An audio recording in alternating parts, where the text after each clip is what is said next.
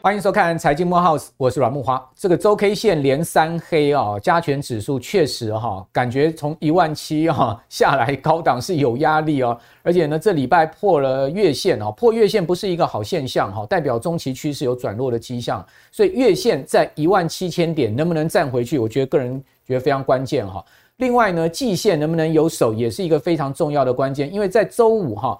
这个大盘让大家再次捏把冷汗哈，这一开盘之后呢，就一路直下哈，哦，这直到午盘前呢才往上拉哈，哇，这个一路直下跌到了一万六千六百点，事实上已经濒临了季线的保卫战了哈，因为季线在一万六千三百点，只差三百点要呃触及季线了。破月线之后呢，如果在同一周又破季线的话，哇，那这个大盘就危殆了哈。不过呢，所幸周五哈是有一个翻转呃拉上来的力量，不过。感觉起来哈，现在目前这个高档的压力已经形成，因为毕毕竟周 K 线连三黑。那在这样的情况之下呢，又逢到了哈七八九月哈第三季的淡季。第第三季其实有蛮多的情况要发生。第一个呢，这个半年报又公布，就第二季季报哈，恐怕不会太好看哈。不管美国，不管台湾的的这个挂牌公司的季报哈，除了 AI，我认为其他概念股大概都不会太好看。那这样的情况之下呢，这个大盘其实就会有压力哈。啊，此外呢，你可以看到总经数据面上面，哦，这个美国的就业市场持续火爆，哇，这个对于啊后面联准会的这个升息压力其实是不小的哈。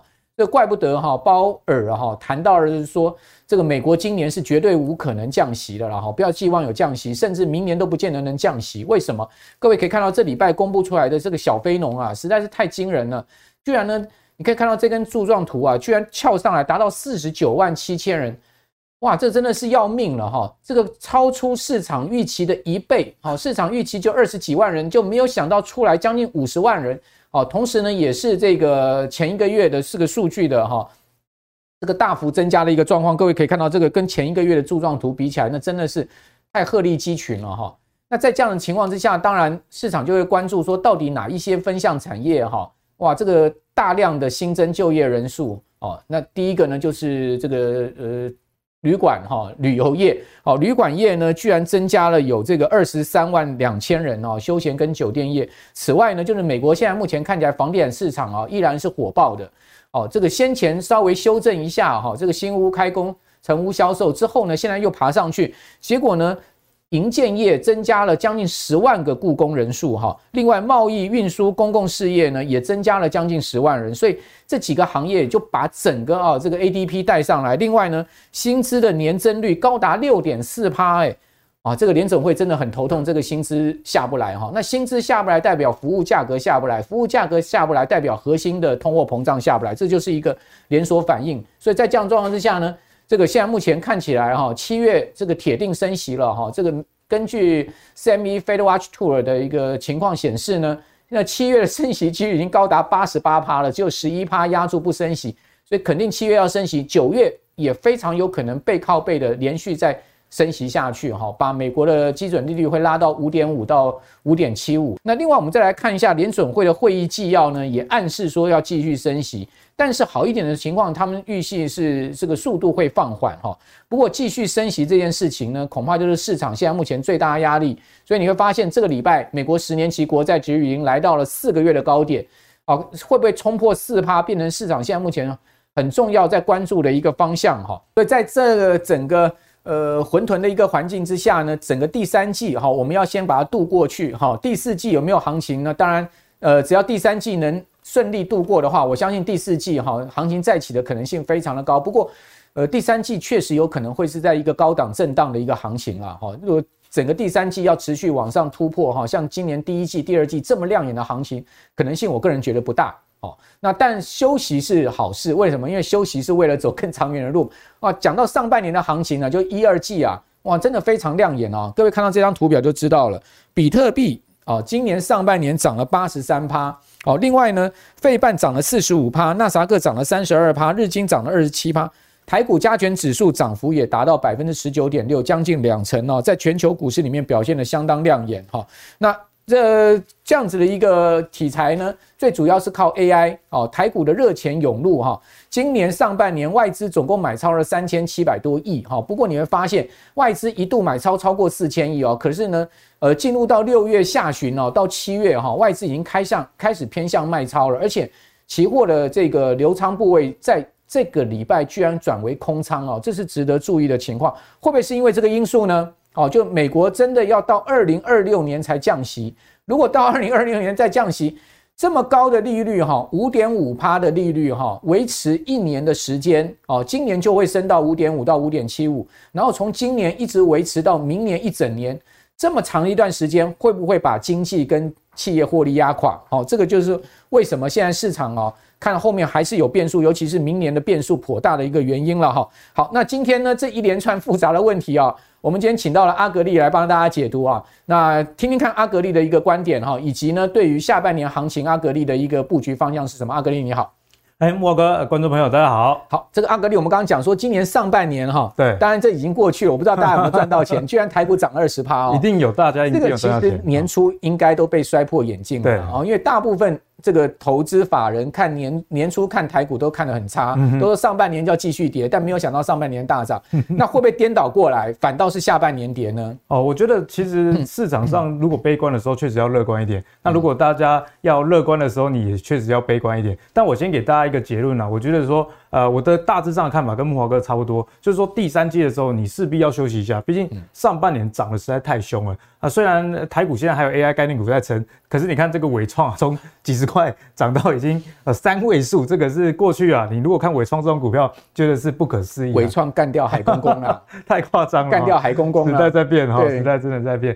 好，所以呃，其实第三季我觉得大家可能要呃比较谨慎一点。嗯不过，如果第三季真的能安然度过的话，我觉得我等一下列几个总经数据给大家看。其实第四季啊，还是有机会多头持续往上的啦。好，那首先我们第一个来看一下景气对策灯号，这个大家都蛮熟了嘛。绿线是景气对策灯号，红色是这个加权股价指数的部分。对，那我们可以看到过去啊，这个景气对策灯号到很低迷的时候啊，基本上同期间的台股啊。也都是出现这个相对的低点，甚至是绝对的低点，这个几率蛮高的。那我们看到现在台股往上走，其实呢也有一点点呃跟过去异曲同工之妙啊，就是说啊这个景气对策灯号它也在比较低的部分，而且现在开始往上勾起来了。对哦，所以在这样的情况之下，我觉得景气对策灯号它是一个比较长时间趋势，它毕竟不像个股，就是说哦你前一个月大涨。那这一个月突然有一个急剧的反转，在总经指标比较是有一个趋势性的走向，所以我觉得说这个景气对策灯啊它往上勾的情况之下，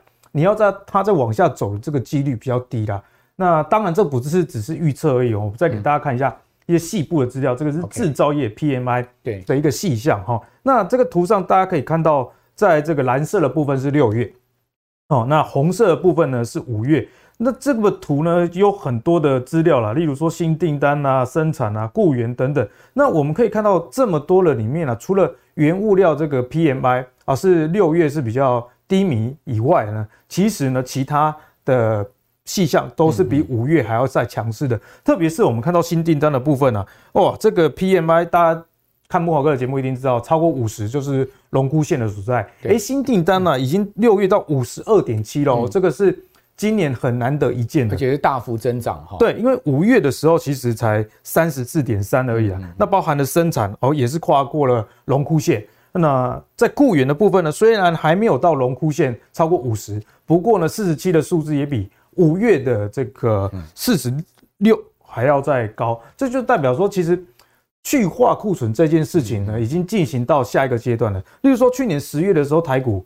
啊，跌到这个一万两千多点，对，后来一路的往上涨，大家可能会觉得说，哎，很奇怪，到底在涨什么？我觉得有两个原因啊。第一是虽然呢、啊、有在升息，市场上有在收资金，不过木华哥你也知道，再怎么收，市场上的钱还是比以前多很多。像我最近玩物丧志，常常在看那个劳力士跟 AP 研究这些名表，会发现呢，哎，虽然他们离去年啊年初的这个高点也大幅修正，跟着股市是联动。哦，你说名表价格有掉下来？对，像劳力士的绿水鬼啊，去年的二月。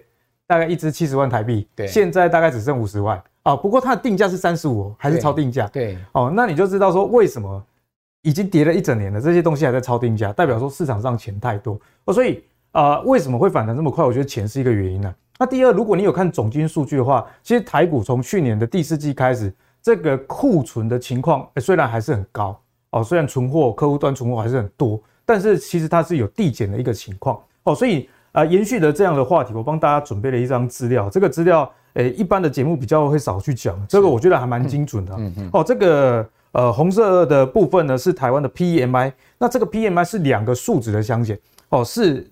新订单减掉客户端的存货，嗯，哎，也就是说，你刚刚我我说这个新订单增加，可是如果你的存货这一边你没有去看的话，那如果存货还是很多，那你新订单可能只是急单或者是昙花一现哦。可是从这个指标我们可以看到啊，这个红色的数字啊，其实现在是急剧的往上，而且这个翻扬的速度非常快，而且是急弹诶。对哈，没有错。所以我们可以看到，从去年呃第三季开始。急弹的情况之下，哎、嗯，其实台股的上涨，如果看这个图，大家就比较能够去理解。那我们看到，其实它跟蓝色的，这就是我们加权股价指数联动性，木华哥超级超级超级高，几乎是同步，几乎是同步。因为这个也非常逻逻辑嘛，你有订单啊，客户端存货少啊，就代表展望好，对，公司的营收就好。啊，公司营收好，除非真的遇到什么大的什么金融危机啦，不然你股价不涨也很奇怪。没错，哦，所以。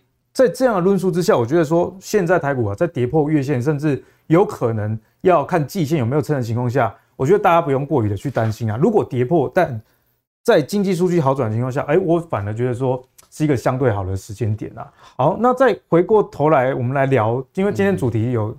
是存股嘛？因为很多观众朋友七八月 除权洗的旺季，现在就很尴尬。哎，这个上半年不管是我的高股息的，还是我本来存电子五哥的，现在都变标股了，怎么办？那如果啦，你是属于这种题材赚到钱的话，我觉得适当的获利了结也不错，因为。这这乖离率，或者是你看那个殖利率都已经剩一趴两趴了，真的，老天送你的礼物，你就除非他们的这个获利大好哈。对对对，不过我觉得比较难短时间看到，毕竟 AI 正正要开始而已，他们是未来几年慢慢成长。对他们算涨前面，你要避免出现台积电，比如说二零二一的高点，二零二二的高点，其实也都是在涨啊，后来的事情。涨到后面了。好，那但是呢，从整个大架构上啊，你如果只看存股这件事情。万七还可不可以存股呢？我给大家答案是随时都可以存。好、不是危言耸听。现在就有网友来骂说：“哎呀，格力万七啊，你给人抢购，你只会海西郎。”不是，我今天会有一个很完整的论述。哎呀，网友都会有不同的意见跟声音啦，好，欢迎欢迎指教，好，欢迎指教。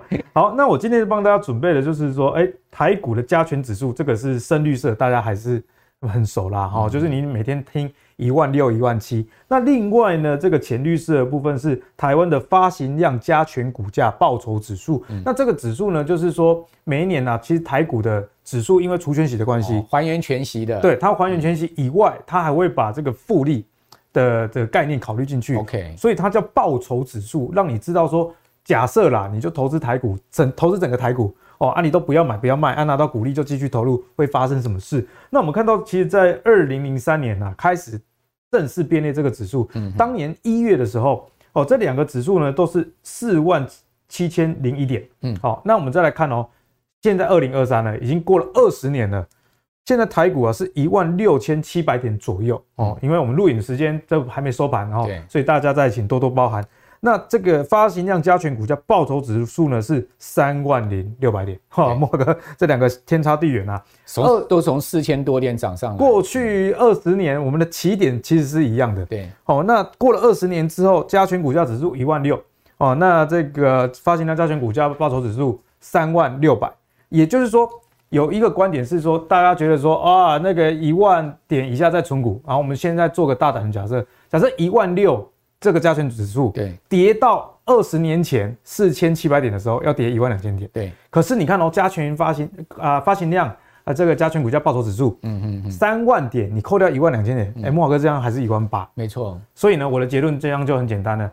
如果大盘真的跌到二十年前加权指数的位阶，但是实际上因为你中间有复利嘛，有零股利嘛，哦，这些报酬呢，这个指数是一万八千点，还是比以前的四千七百多点多很多了。所以就是说存股啦，我我觉得只有一种情况不要存。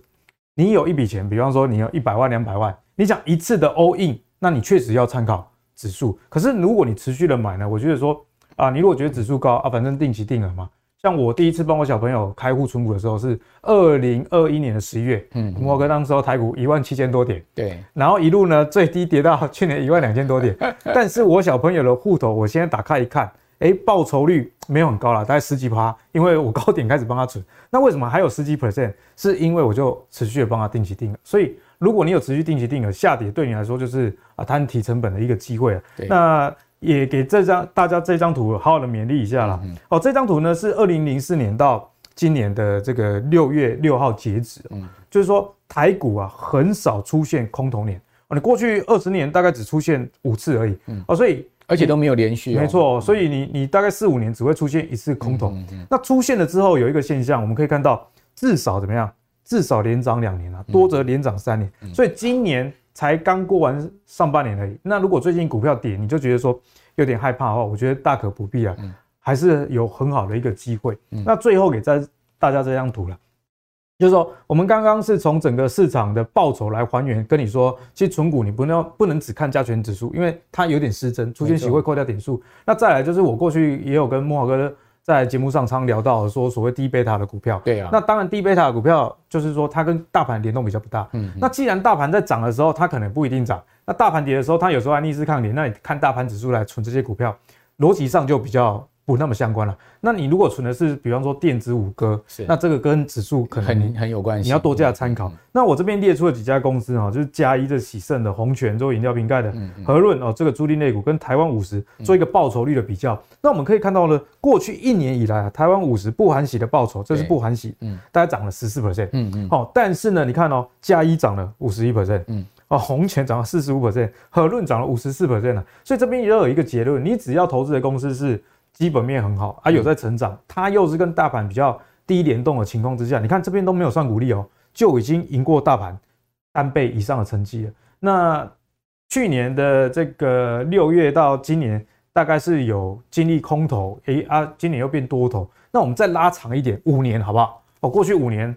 哦，多空多空都循环过，一样这四个指数，对，呃，会比较精准哦。那台湾五十不含息的报酬是百分之五十三，所以定期定额台湾五十会不会赚钱？其实是会赚钱。赚钱。可是呢，你如果去存股存一些成长股啊，那它是跟大盘比较没有联动了。哎，报酬率很惊人呢，加一报酬率九十七 percent，嗯，红泉一百零二 percent，一倍，和润七十六 percent，而且他们的殖利率通常都是比台湾五十还要高了。是哦，所以总结来说，你就可以知道说，哎，其实如果你是喜欢存股的朋友，只要谨记一个原则啦。不要一次把银弹用完，你持续的买，然后买啊，比方说你投资的叫指数，或者是投资的叫绩优股哦，那我相信呢，其实时间就是你最好的朋友。对，这其实也是我个人为什么 ETF 跟基金我都定时定额，从来没有停扣的主要原因哈。而且我也不太去管说大盘涨还跌，对对对，我只管一件事情，什么时候停利而已 哈，也从来不会去认为说跌下去要停损或者停扣的哈。那这个就符合刚刚阿阿格力所讲，其实你不要去管指数在什么位置嘛。哦，你只要管你的投资策略就好。对，没错。另外呢，刚刚阿格力也很重要分享了，就是说三档股票跟呃零零五零之间的一个报酬比较哈。他他的观念非常明确哈，就是告诉大家，其实你如果去买些买一些有竞争力好的公司，长期呢他们会给你哈。超过大盘的回报，而且呢，其实它跟大盘之间的一个呃关联性其实相对低的哈。也就是说，大盘如果大跌，他们不见得会跌哦。对，所以你就不用去管说大盘位在什么位阶了嘛哈。所以我觉得这样的观点提供给大家参考。那接下来就问说，因为今年其实债券大家也觉得很夯的一个题目，债券 ETF 十年一遇啊，哇，这个很多资金进去，对不对？但是呢，讲实在，到现在也没什么涨了，嗯哦，就是赚到赚到息而已，价差没出来。主要原因是因为。美国现在升息的这个高点还未定嘛，哈，所以你也感觉起来债券的真正多头还没来。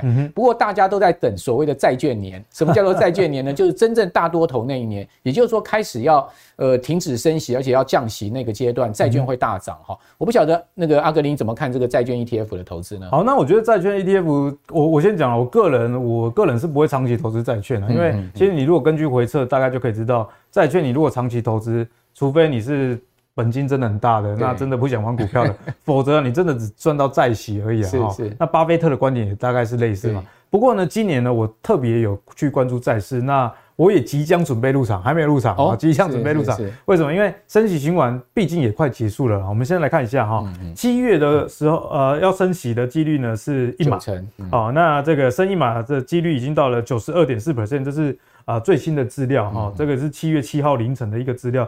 那到年底的时候呢，现在目前最高啦是五十点四 percent 的机会，还是留在。升一码哦，也就是说啊，今年下半年可能只剩一码。嗯、那刚刚慕驊哥当然有提到，哎、欸，有时候通膨好像有点死灰复燃的现象，嗯、所以联总会会不会预防这件事情？星星之之火可以燎原啊，要不要把火灭灭了，再多升一码？哦，那我觉得也是有可能的哈，因为我们毕竟看到，哎、欸，如果、啊、年底到五点五到五点七五，这个基准利率的几率其实也有百分之三十四，而且这个几率是变动的，对哦，所以确实是有可能年底之前呢、啊、再升。啊、呃，一码就是说七月升一码之后再升一码，总共下半年升两码。对，但是我觉得说，呃，债券跌到这个时候了，升息与否对它的价格往下打压的空间已经有限了。对，只是说它弹上来了，可能那个几率会被这样的情况压抑。就是说涨不见得会涨，但是跌下去空间也很很有限。对，嗯，而且现在的债券，我觉得好处是说。哦，这个时间点比起去年买债券的这个时间点，那真的便宜太多了，便宜很多以外 啊，如果啦债券的这个资本利得你没有赚到，对，那债券 ETF 普遍我来看都有三到四 percent 的殖利率，甚至到接近五了。对，其实也不会太差，因为你现在台股也很高了，很多台股大概平均但可能跟债券殖利率差不多。是。哦，所以我觉得眼光要放长远一点，我们直接看到明年了，这个是二零二四年十二月，哦，现在飞过去的一个资料，我们可以看到。维持在五 percent 以上基准利率的几率啊，合计就只有大概三点三 percent，所以一定会降息了。对，一定会降。那如果你说，哎、欸，阿格力啊，假设没有降怎么办？啊，还是那句老话，因为你买债券不是买股票啊，它是相对比较保本这样子的一个概念哦。所以呢，如果没有降，你至少还有利息，还有利息啊，那个利息也还是赢过定存跟赢过我们台湾的 CPI 的年增率。那明年呢，最高几率是百分之二十六，落在四点二五到四点五，也就是说，距离现在的。这个基准利率可能还会降个一趴一趴哈，哇，一趴就很重了，是嘛？很多哎、欸。对，那在这样的情况下，我觉得大家可以多关注债券啊。嗯、那刚刚讲到这个所谓的通膨，我觉得说通膨最近呢、啊，这个克里夫兰联储的预测的 CPI 啊，这个黄色的有一点勾起来现象啊，最近好像有点通膨死灰复燃。但是呢，你以整个趋势来看呢，其实通膨确实是有受到一个控制啊。是哦，所以我觉得说。啊，联储会再升息，毕竟它有限的啦。因为你说，假设升到六 percent 以上，可能美国政府自己就先倒了，欠最多钱的就是美国政府本人啊。没错。哦，那民众大概也受不了，因为美国的房贷这个利率实在是太可怕了。到六趴的话，美国房贷可能会到这个八趴啊。对，没错，所以非常夸张。因此，我的观点是说。你不要去太执着说，哎、欸，到底还要升一或者是升二？你眼光放长远来看，了直接看到明年，放个两三年的眼光。对，那讲到两三年呢，慕驊哥，我们就来帮大家回测一下、喔，这个是前三次升息循环之后，嗯嗯，哦，这个各种不同的债券报酬率的情况，哎、欸，大家就最喜欢的应该。对啊，那到底是要买什么债券？好，我们先直接讲答案啦。A 级的公司债是根据历史回测呢表现最好的。我们可以看到过去三次的升息循环结束啊，六个月、一年、两年跟三年呢，债券的报酬都是正的。而而且给大家一个重要概念，债券跟股票比较不一样，它比较单纯啊，影响它的大概就是基准利率哦，所以你不用怕说，哎，以前看到那个股票统计啊，说什么时候比较会涨，结果最后没有涨。我觉得债券比较不会有这样的一个现象。是。好，那我们可以看到呃，升息循环六个月之后，A 级公司债涨七 percent，那一年是涨十一 percent。然后呢，两年、三年分别涨十九跟二十五。其实美国政府的公债也是不错啦，但是相对于这个 A 级公司债来说，两年后的报酬率十七，小输两 percent。哦，那这个三年后小输一 percent。嗯，表现比较不好的是非投资等级债啊。对。哦，那所以呢，我的建议是说，你不管是买 A 级公司债，或者是说买这个美国政府公债。都是相对不错的。那我也特别分享一个 paper 啦，就是我自己在看这个公司债的部分，我觉得买 BBB 等级也是不错。对，因为 BBB 也是属于投资等级。对，就是投资等级最下面的。对，那它的违约率其实蛮低的，近二十年大概零点三而已 啊，所以跟 A 级也差不了太多。哦，加加上你又是买债券 ETF 的情况之下，基本上就算里面有一两档债券倒了也无所谓，也无所谓。但是呢，因为它的评级比较低，它的债息利率就比较高，通常都有在五，现在已经有在五趴以上。对，所以我觉得说，哎、欸，这种 BBB 等级的公司债反而是你的风险跟你的这个报酬一个很完美的平衡啊。OK，好，那既然知道说债券会涨之后，到底要怎么挑？对啊，我们今天教大家比较大的原则，这张就非常重要哈。这张呢，一般的观众朋友只会看殖利率，比较没有去关心债券到底要看什么指标。啊，这个就是存续期间呐。哦，那存续期间是什么意思呢？就是说你买一档债券。哦，你要过多久你才能拿回你的本金？是的，因为中间除了有债息以外，某些债券是会提前还部分的本金。是的，哦，所以存续期间的长度就等于你债券回本的时间点。嗯，好，那这个指标要做什么用呢？我们直接先给大家看答案啊。嗯，只要利率下降一 percent，对，存续期间啊，只要是一年的哦，它的这个价格的变化。就是一 percent，嗯，好，这是理论值啦，还是会有点落差，可是大方向了，对。啊，虽不中，亦不远矣啊。那如果存续期间十年的话呢，会上涨十 percent，哎，所以答案就来了。嗯。你现在如果觉得升息循环要结束了，嗯，那降息降息的循环要来了，你就要去买那个存续期间比较长的，嗯，可是不是说未来都永远买存续期间长了，因为存续期间的长度越长，代表对利率越敏感，所以在去年在升息的时候。你要存续期间长了，什么十五年的、二十年的，那跌得很惨啊，越跌越惨。对，这个概念其实很简单，你你债券，你你买债嘛，那你借人家钱二十年，那是不是如果一有什么经济的风吹草动，你比较没有弹性，自然这个价格就会比较差。是。可是当去年最惨的东西已经被杀到谷底了，那升息循环要结束，甚至降息之后，这个资本利得可能就会发生在这些存续期间比较长哦。所以给大家结论呢，你可以买。哎，A 级公司债甚至 BBB 也不错。那美国政府公债其实也不会太差啊。那它的好处是说你安全感可能多一点。那你再继续选里面存续期间比较长的，如果是要赚资本利得的话，哎，这个机会是比较有的。好，这个道理就是跟最近那个暴涨的 AI 概念股电子五哥很像啊。那去年大家都说笔电惨得不得了，说今年整个笔电还要再继续大衰退，但没有想到呢，这个 AI 五哥啊，哦，过去叫做电子五哥啊，搭上 AI 题材之后啊。纬创股价从二三十块居然涨到一百多块哈，这个股价居然超过红海哈，这个超车海公公哈，不是只有广达超车海公公，现在连伟创都超车海公公。这个 AI 发酵哈，就好像刚才阿格力所讲的，去年跌最惨，变成今年最夯的哈，所以你你债券的这个存续期间，你买长一点的话，相对的降息的时候，你的资本利得就大。好，那呃回到 AI 题材，各位可以看到纳斯达克指数今年大涨，上半年大涨超过三成。倍半涨了四十五趴，涨幅更惊人哈。纳萨克今年上半年的表现是四十年来最好哦，所以没赶上 AI 这一波题材，今年真的是没探到没探到钱了哦。但是问题就是说，现在再去追 AI 还来得及吗？现在会不会？变成是最后的这个人家割的韭菜啊！你现在进去反而被割到尾啊！这个比较阿哥你的看法呢？我觉得说 AI 啊，它确实是必然的一个趋势，跟去年的元宇宙比较不一样。因为你想啊，我们有时候上班，莫哥我们都很累了，下节目之后你回家还要到另外一个世界去去 social 或者是去玩，比较不实际啦。但是 AI 其实是可以帮我们。省下一些心力，嗯，比方说现在大家很喜欢用 ChatGPT，对，可以帮忙解决可能生活上的问题，对，哦，甚至诈骗集团也在用，哦，请你写出诈骗简讯，我有看到，哎，写的真的是蛮好的，难怪这个生成式 AI 啊，呃，大家会这么疯狂去买相关的概念股，毕竟啊，真的会影响到未来整个社会，所以呢，我今天就讲一个族群，其实它也是 AI 受惠的股票，而且是蛮直接受惠的，像今年很多 AI 的概念股在涨，他们是涨一个未来嘛。那你说单到底拿到了吗？其实只拿到一点点嘛。比方说，NVIDIA 的这个 AI 伺服器相关的呃集单，可能下半年开开始陆陆续续出而已。我今天跟大家讲的哦，就是工业电脑。OK，哦，那工业电脑可能大家诶有点陌生，因为在台股过去算相对比较冷门，但是其实它是受惠 AI 的一个族群哦。那为什么说它受惠 AI 呢？就是比方说你去麦当劳点餐，或者是路边停车。哦，任何跟电脑有关，但是它不是一般我们用的那种电脑，其实都在工业电脑的范畴以内，或者装在机台上的电脑。对，没有错哈。所以未来 AI 的情况之下，是不是是为了推动未来自动化的社会？嗯。那工业电脑族群是不是就会受惠？哦，所以我觉得工业电脑族群大家可以去看。OK。那还有一个原因就是说，工业电脑其实它是一个疫情受害股啦。哦哦，我们看一下这个是全球工业电脑的一个产值，在二零二零年的时候啊。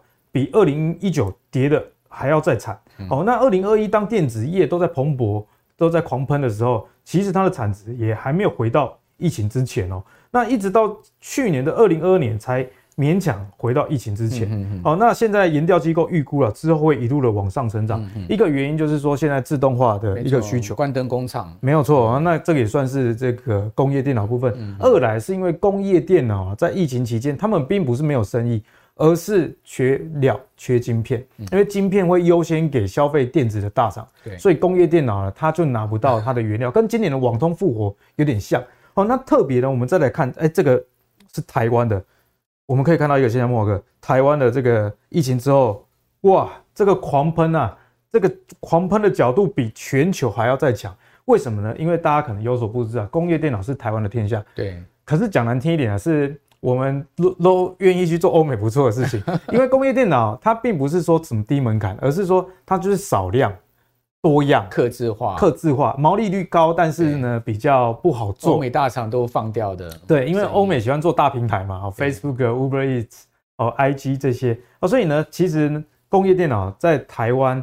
我觉得以全球来看，算是蛮有竞争力的。其实公司还不错，很多家。哦，今天就直接帮大家列这个大补帖哦。这边呢，总共有高达啊八家公司。对。哦，那这八家公司，我们先不要看名字，嗯，我们先看一个特色就好，看红字。对。今年前五月，因为现在六月营收还没有陆陆续公布完，大家可以再自行的更新啊。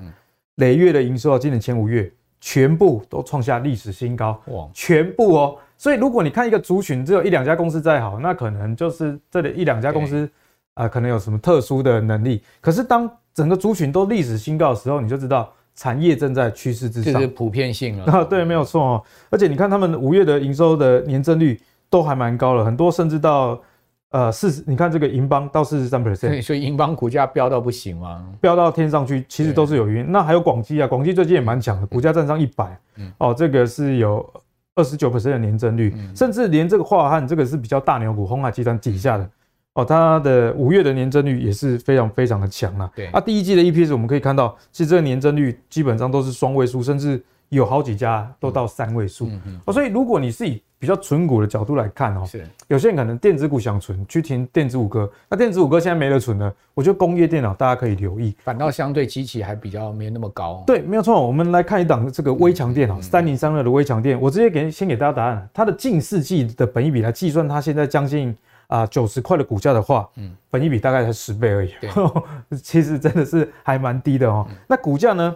你相对于整个大盘已经飙到天上去来说，刚要挑战前高而已，嗯嗯、所以大家还是可以持续的去关注。嗯、那微强电，我们先来看一下它的股利啊，它股利二零一七年的时候才发零点五，可是呢，到今年呢、啊，已经发到三点五了，因为它 EPS 一直在成长。哦，这个股利成长的比率很高啊。对，所以呢，大家其实都忽略了工业电脑，因为工业电脑过去比较没梗嘛。嗯、那其实呢？就我自己的研究啦，AI 真的最受惠的族群之一就是工业电脑。嗯啊，因为你你说散热，但是散热它也不是所有的营收的百分比都是来自于 AI 的服务器。对。可是工业电脑这种东西，就是说只要这个 AI 有加入之后，基本上就会提升它的应用层面。像我看到工业电脑的龙头烟华，它就有养殖业者。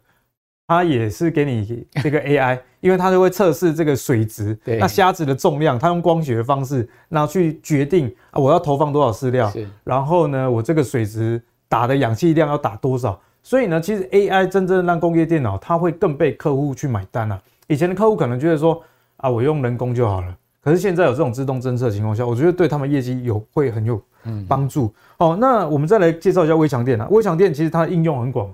其中最下面这张图比较小啊，我用口述给大家听啊。这个就是记忆体啊，用光学检测搭配 AI 的技术啊，检测出它有没有缺陷。就是说啊，你工厂制造出这么多记忆体，我哪知道良率是怎么样？就透过光学检测，那 AI 训练的方式跟他说，哦，长这样子的属于。半缺陷，那长这样子的就直接不用回收，直接作废。哦，OK，哦，所以这个 AI 的应用蛮广的，甚至是微强电也有做这个监视器的 AI。哎，以后大家上班真的要小心。我我看这个是真正在推出的解决方案哦。哦，比方说我我要找呃木华哥是老板，我是员工，他想说这个阿格力今天怎么不在位置上？透过 AI 系统哦，以前你还要这个监视器一个一个看，现在直接给他阿格力的照片，或者是输入这个人的名字，因为在公司有建档。直接跟你说几点几分出现在走廊去厕所，或者是已经跑出去公司外面偷懒了。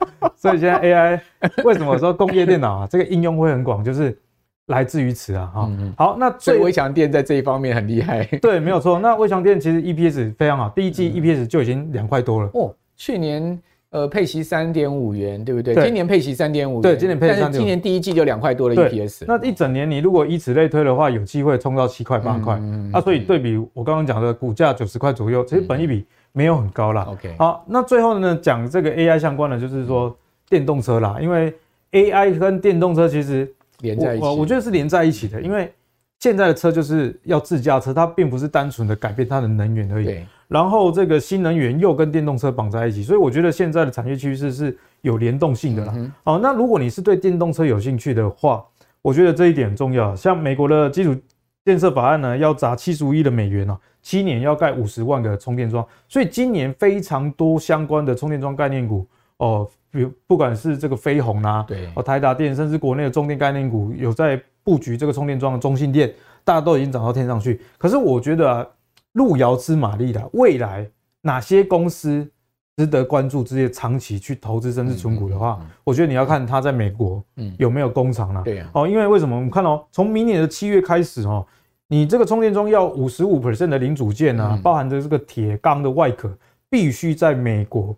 组装制造，OK，或者是说你在北美自由贸易协定里面啊，加拿大啦、墨西哥，那通常加拿大比较没工厂，对。啊，人工也比较贵，大家都大部分在墨西哥啦。对，所以你看以盛 KY 为什么今年在特斯拉概念股里面哦，因为它墨西哥有厂，它墨西哥有厂啊，对，所以这个就是重点。哦。所以在充电桩的概念股里面，我认为啦，长线最后的赢家还是在所谓台达电。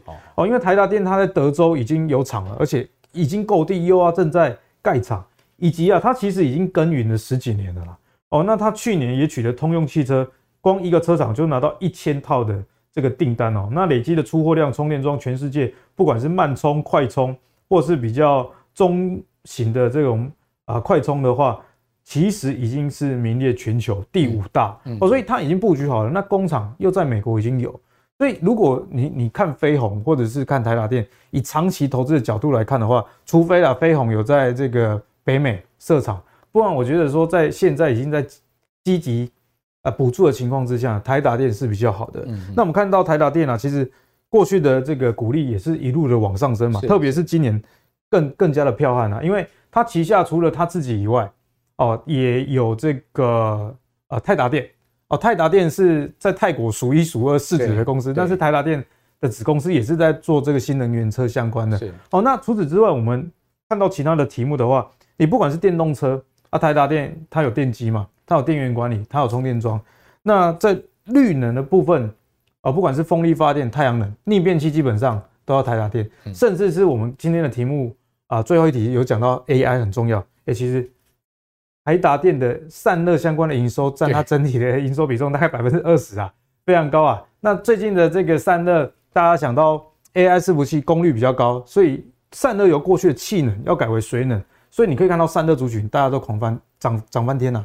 但是呢，已经开始出货了。除了这个双鸿以外，其实台达电它的水冷系统已经出货给台积电。在这样的情况下，我觉得台达电是大家一家值得定期定额的公司，因为不管是电动车、能源，或者是说 AI 伺服器这一块哦。顺便一提啊，它是在全球。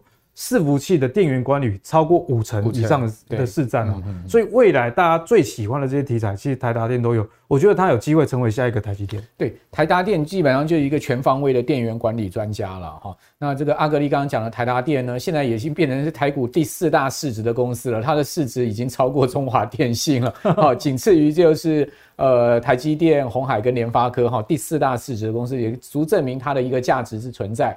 好，我想呃，今天阿格力哈讲了非常多的这个呃大盘的方向哈，包括到债券到呃我们刚刚所讲的这个整个 AI 的概念哈。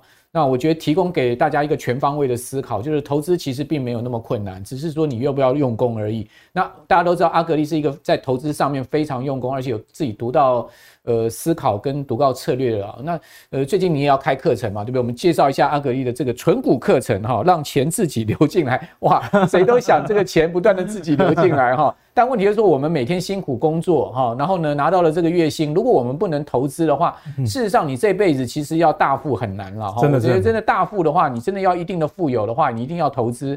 你只靠自己劳动力去赚钱的话，真的很有限哈。所以呢，阿格力这个课程是不是要跟我们介绍一下？对，那这个存股啊，让钱自己流进来的课程呢，其实已经我们是有实体讲座，那爆满已经结束了。那线上课程的部分已经全面上架，包含了有字幕，那还有课后一小时的问答都录制好了，所以总计啊有四小时的课程。那这个课程呢，就跟今天节目的逻辑很像。我在上半堂呢有跟大家讲，哎，未来啊你要看哪一些的总体经济的指标，而且我都会直接给大家结论，就像我们今天节目一样。所以未来你就可以上完这堂课之后，运用这些指标，好好的去观察，说，哎，哪一些指标出现的时候，你可能。要再加码扣，或者是说你单笔投入要再多一点，就是看大方向，增加存股的一个效率。嗯、那接着呢，这堂课呢，除了产业以外，我们在里面大概列了五六大的产业哦，包含了所谓的电动车啦，或者是医疗啊、金融相关的，其实都有列。特别是软体类的，我列蛮多的。对，因为未来的软体的应用只会越来越强。你看今年的敦阳科那么强哦，那金城啊，这过去一段时间也是大牛股哦，这些相关的族群呢，我也会。做一个统计，那跟大家说，这些族群呢，在存股的部分，你该去看怎么样指标。那更重要的是，我在这堂课为什么敢讲存股让钱自己流进来这么嚣张的话，对不对？其实呢，存股除了你领股息以外，我里面有教大家，哎，如何运用存股啊来退税，或者是说你钱比较多没有办法退税，如何节税？哦，存股还可以退税？对，没有错，有可抵扣税额嘛。那也有教一些有钱的粉丝，你该用什么样合法的方式？可以把这股利的钱给省下来。另外，我在节税就对了。对对对，那还有借券，怎么样把你的股票借出去？好像我这一个月的借券的收入就五六千块。哇，那其实也不错啊。那你的这个股票很多啊。什么事 什么事也没做，借借券就赚了五六千块。是是。哦，所以他可以帮你养一个帮你打工赚钱给你的员工，可是你不用付他薪水。那最后呢，就是说存股啊，我觉得是一个很好可以调度资金的工具。我在里面会讲。呃，这个存股股票的质押，那我会给大家最优惠的方案，不是我提供的，就我找到的哦，大概只需要两 percent 的这个利率哦，跟你房贷的利率其实差不多的。那在股票质押的好处是说，你如果找对券商哦，那你每个月基本上是不用还任何利息，你就半年还一次利息。那展延哦，可以到一年多你才还本金。我觉得对于调度资金呢，也会有很大帮助。好。这个听起来就非常全方位的一个线上课程哈，欢迎我们朋友呃上去呃轻松投资学院来搜取呃搜寻阿格力的这个课程哈，最后把这个课程推荐给跟介绍给大家。今天非常谢谢阿格力啊，也谢谢我们所有观众朋友的收看啊，观众朋友，我们的财经慕 House 是每个六日哈早上九点钟准点播出了哈，请您按时收看之外，把我们的节目介绍给您更多的好朋友。我是阮木华，我们下次见，拜拜。面对通膨物价的大幅上涨，投资创造额外收入已是现代人必学的人生课题。这堂半世纪台股不败全攻略将带给您最完整的技术指标课程。大家好，我很荣幸与轻松投资学院合作募资我的课程。本课程叫做《半世纪台股不败全攻略》，将是我累积半世纪的统计所归纳出最具系统性的综合指标课程。半世纪台股不败全攻略，教你十二种图表形态理论，让你快速理解，一眼看出个股优劣。二十五种技术指标全收录，所有指标都将助你提高投资胜率。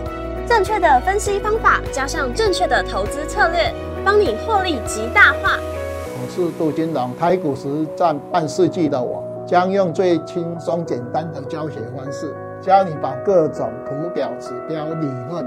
从文言文翻译成白话文，从入门到进阶，杜金龙老师半世纪台股不败全攻略，教你正确研判买卖时机，掌握股市趋势。欢迎你来轻松投资学院与我一起共学。